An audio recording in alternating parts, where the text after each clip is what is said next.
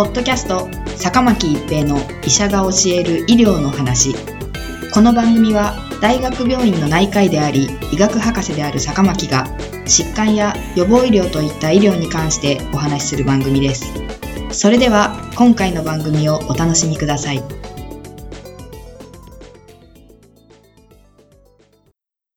皆さんこんにちは、坂巻一平です。ポッドキャスト、坂巻一平の医者が教える医療の話。今回は BA.5 の流行です。日本国内では新型コロナウイルス感染者数が急速に増加し、オミクロン株の亜系統 BA.5 が急拡大しています。第6波の主流であったオミクロン株は BA.1 と呼ばれる亜系統に分類されました。その後、4月から5月にかけて BA.2 と呼ばれるオミクロン株の亜系統が日本国内で拡大し主流となりました。そして2022年7月中旬現在、BA.5 と呼ばれる亜系統が日本国内で拡大しています。7月中旬時点ですでに東京都内では半分以上が BA.5 による感染例と考えられています。従来の新型コロナウイルスと比べて、オミクロン株では鼻水や喉の痛みなどの症状が多く、嗅覚、味覚の異常は少なくなっており、より風邪やインフルエンザの症状に似てきていることが分かっていました。同じオミクロン株である BA.5 でも、同様に鼻水や喉の痛みの症状が多いようです。フランス公衆衛生局の調査によると、フランス国内で BA.5 に感染した288人の臨床症状で多かったのは、だるさ76%、咳58%、熱58%、頭痛52%、鼻水50%などでした。BA.1 の感染者と比べると、鼻水、下痢、味覚異常、嗅覚異常の頻度が高く、症状が続く期間も BA.1 の4日間と比べ7日間と長かったとのことです。また、全く無症状であったのは3%のみであったと言われています。同様にイギリスの携帯アプリを用いて行われた調査では、BA.5 が拡大している時期に行われた症状の調査では、鼻水66%、喉の痛み65%、頭痛64%、咳63%、だるさ62%、くしゃみ53%、声のかすれ44%、発熱31%、嗅覚異常21%と報告されており、やはり鼻水や喉の痛み、咳が多いようです。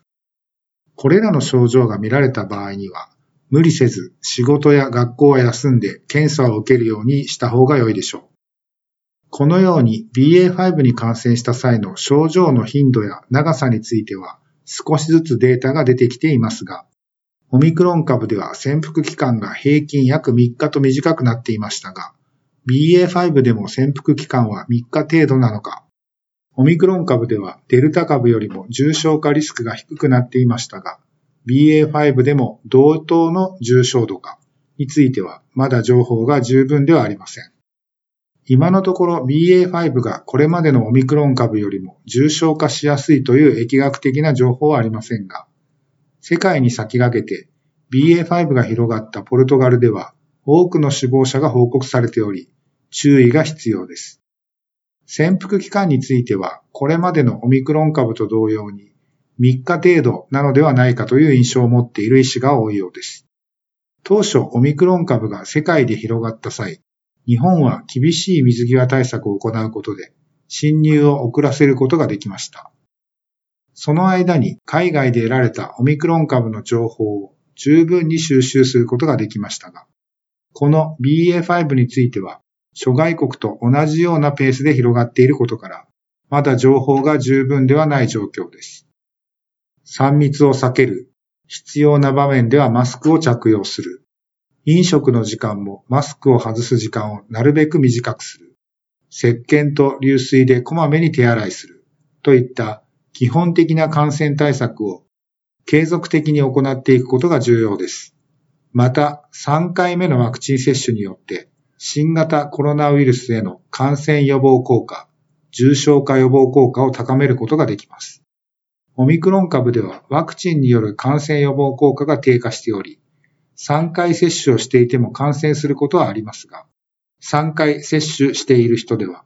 感染した際も排出するウイルス量は減少するとされており、周りには感染させにくくなると考えられています。また、高齢者や基礎疾患のある方は、4回目の接種によって重症化を防ぐことができると考えられています。ワクチン接種はあくまでも任意のものですが、適用のある方は今一度ご検討いただければと思います。ポッドキャスト、坂巻一平の医者が教える医療の話。今回は BA.5 の流行でした。ありがとうございました。ポッドキャスト、坂巻一平の医者が教える医療の話。今回の番組はいかがでしたか？